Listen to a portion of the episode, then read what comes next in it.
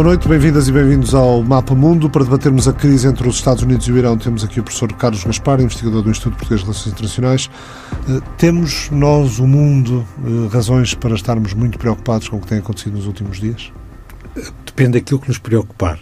Eh, se estamos preocupados com uma escalada que possa levar a uma guerra propriamente dita, se é que ainda há guerras propriamente ditas no Golfo Pérsico entre os Estados Unidos e o Irão, acho que não temos razões para uh, nos preocupar. Estamos uh, preocupados com a ascensão do Irão como a principal potência regional no Golfo Pérsico, apesar de tudo um território crítico para os europeus, como para os indianos ou os japoneses ou os chineses, então devemos estar preocupados, porque o Irão está em crescendo, eh, tem marcado pontos muito importantes em toda a, a região, uh, na Síria, uh, ganhou a guerra da Síria ao lado Bashar da Rússia,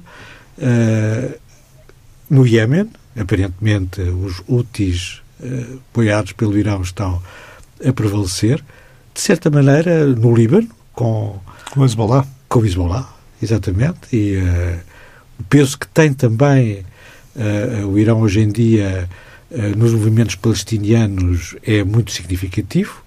Uh, aparentemente na Síria, onde há um regime, no Iraque, onde há um regime xiita, e agora há uma demonstração de força no, no, no Golfo Pérsico. No Estreito de Hormuz, não é?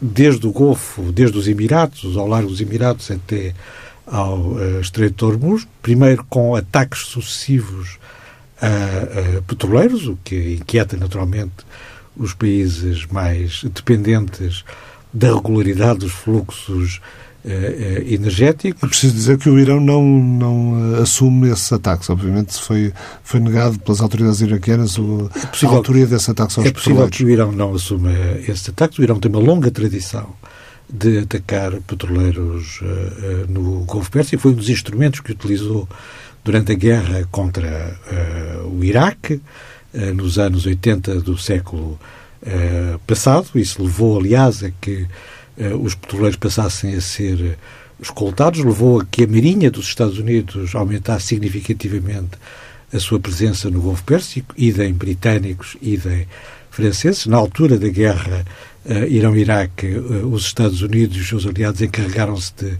afundar toda a marinha iraniana, que naturalmente desmentia estar a atacar uh, petroleiros, como continua com certeza a desmentir, e, last but not least, o Irão decidiu atacar um drone, uma unidade militar do exército norte-americano, no espaço aéreo por cima do Estreito de uh, Hormuz. E, portanto, uh, em patamares sucessivos há, uh, do lado do Irão, uma ofensiva que revela uma grande confiança, uma confiança tão grande que permite ao Irão, aos guardas revolucionários iranianos que têm cada vez mais poder na estrutura interna do Irão, fazer um ataque direto aos Estados Unidos, o que é, à partida, uh, uma decisão, uma ofensiva com um grau bastante elevado de uh, risco. Mas fizeram essa ofensiva,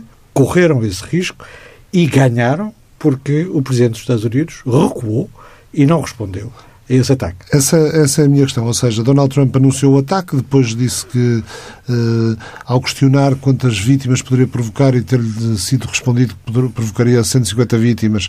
São as linhas vermelhas entendeu, do Presidente Obama. Entendeu que, entendeu que, que deveria recuar porque o ataque seria desproporcionado, mas, mas ao mesmo tempo passa um, um, pouco a ideia de, mais uma vez, Donald Trump ter esticado uh, a corda para depois estar em melhor posição negocial em negociações que ele próprio sugere ou anuncia. E é uma técnica que já tem utilizado noutras, não, noutras não, ocasiões. Não, não é fazer, é mais uma fazer, vez, fazer... é a primeira vez que uh, uma unidade militar uh, do exército norte-americano é atacada e uh, abatida. E não há resposta. Portanto, não é apenas uma situação abstrata. Não. há um uh, míssil uh, iraniano que destrói um drone do exército norte-americano. há uma resposta que se anuncia brutal, mesmo que seja proporcional, mas brutal, contra uh, uh, os iranianos que os Estados Unidos acusam de ter abatido o drone uh, no espaço aéreo internacional e depois não se passa nada. São as linhas vermelhas do presidente Obama. O presidente Trump, no passado, criticou o seu antecessor por não ter respondido a Bashar el-Assad quando Bashar el-Assad usou armas químicas. Usou armas químicas pela segunda ou terceira vez, depois de ter sido avisado pelo Presidente dos Estados Unidos que não o podia fazer, atacou uh, uh, com armas químicas a sua a população civil e o Presidente Obama recuou. Desta vez foi a vez do Presidente Trump uh, recuar. Especialistas norte-americanos dizem que esta política errática do Presidente coloca em risco a segurança nacional. Em todo o caso, este recuo uh, uh, diminui a credibilidade internacional dos Estados Unidos como o garante dos Global Commons, uh, da liberdade de circulação no espaço marítimo, no espaço aéreo, no espaço cibernético, que essa é uma das principais responsabilidades dos Estados Unidos, mesmo nesta fase de retraimento em que a principal potência internacional entrou desde a crise de 2008. Eh, uma, uma crise militar naquela região eh, pode ter consequências muito sérias, muito graves, não só em termos energéticos, mas em termos económicos, de uma, de uma forma mais, mais global, mais abrangente. A parte energética chega para provocar eh, uma crise económica. Há um certo número de grandes países que são muito dependentes da, da regularidade, não apenas dos fluxos, mas da regularidade, da previsibilidade dos fluxos energéticos na, na, na região a Índia, a China e o Japão chegam, mas há também um certo número de países europeus que continuam a ser uh, muito vulneráveis uh, uh, a qualquer disrupção nesse, nesse, nesses, nesses fluxos energéticos. Ficou convencido com a, com a justificação de Donald Trump de, de recuar face. Recuou. Mas ficou convencido com a explicação para, recuou, para o recuo? Recuou. Eu não, não sou confessor do presidente Trump, nem, nem estou a analisar as eleições políticas nos Estados uh, Unidos, estou apenas a constatar que uh, uh, há um padrão de retraimento por parte dos Estados Unidos, com o Presidente Obama, com o Presidente Trump, que se mantém e que põe em causa põe em causa a estabilidade internacional o que de alguma forma pode querer dizer que os, os, dirigentes máximos dos Estados Unidos estão, estão cada vez mais sensíveis ao que possa ser a pressão pública interna uh, uh, Não, no país? Que os Estados Unidos estão numa fase de declínio relativamente prolongada e aparentemente estão longe de sair dessa fase de declínio. Pensando noutras, noutras potências uh, se não globais, pelo menos com aspiração a, ser, a serem potências globais. Uh, um caso destes que acontecesse uh, com a China, nesta altura, não daria margem para recuo, por exemplo? Ou seja, um, um, alvo militar, um meio militar chinês ser atacado, a China responderia mesmo?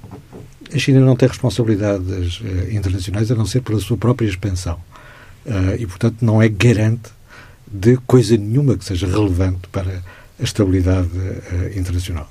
Os Estados Unidos e os seus aliados uh, assumiram essa responsabilidade, historicamente, continuam a assumir essa responsabilidade, e, portanto, é aos Estados Unidos que se pode pôr, uh, pôr a questão. A China é uma potência em ascensão, que pensa sobretudo na sua expansão internacional, nunca, nunca, com exceção de algumas missões laterais das uh, Nações Unidas assumiu responsabilidades internacionais relevantes.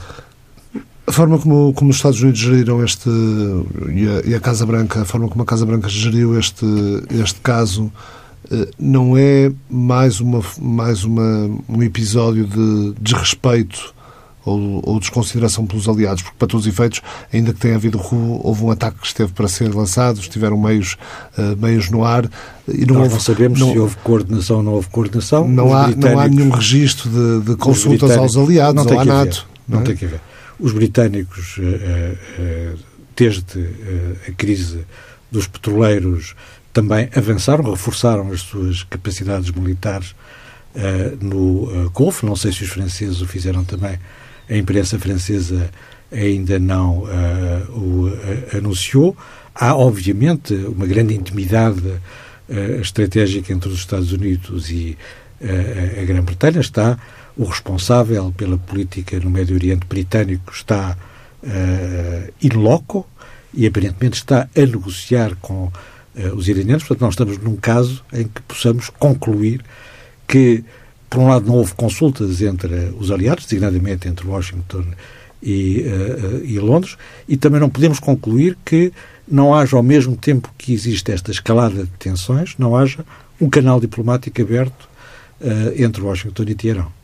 O, o assumir de, de, ataques de, de, ataques informáticos cibernéticos ao Irão, eh, para além do anúncio de, de aumento das sanções económicas, eh, de alguma forma eh, é contrário à desescalada, não é?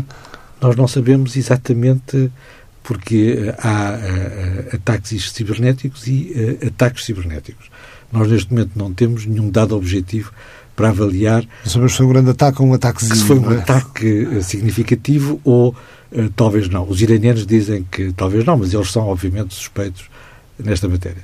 Uh, o, o, facto de qualquer não... maneira, foi posterior ao drone ter à sido queda do drone militar dos Estados Unidos. O facto de não ter havido uma resposta em força, como, como, como tem dito desde o início. Proporcional. De... proporcional. Pode haver uma resposta em força proporcional não é? O facto de nenhum drone iraniano ter sido, se quiséssemos pôr as coisas no mesmo patamar, por nenhum exemplo, drone iraniano ter sido abatido de seguida. Por é? exemplo, o que seja. Uh, há, há, muitos tipos de respostas proporcionais, mas há respostas uh, proporcionais. Ao mesmo tempo, de alguma forma, de, de, responde àquilo que, que foi o, uh, o desejo manifestado pelo secretário-geral da ONU, António Guterres, em Lisboa, este fim de semana, ao dizer que era preciso nervos de aço das duas partes. Mais dos iranianos. Os iranianos é que correram risco uh, importante. Fizeram uma escalada contra os Estados Unidos. Fazer uma escalada contra os Estados Unidos não é a mesma coisa do que mandar abater aviões no aeroporto de Riad por umas milícias uh, iemenitas uh, quaisquer. Portanto, efetivamente, uh, os comandantes iranianos, os comandantes da, da, da Guarda Revolucionária, subiram a parada, abateram uma unidade militar norte-americana e não tiveram resposta. Eh, que impacto é que, é que uma crise como esta, eh, e, e falava há pouco na, na importância crescente dos, dos, guardas revolucionários na estrutura política do Irão. Manifestamente, foi Sabemos... o que arruinou, aliás, o, o, o, acordo nuclear.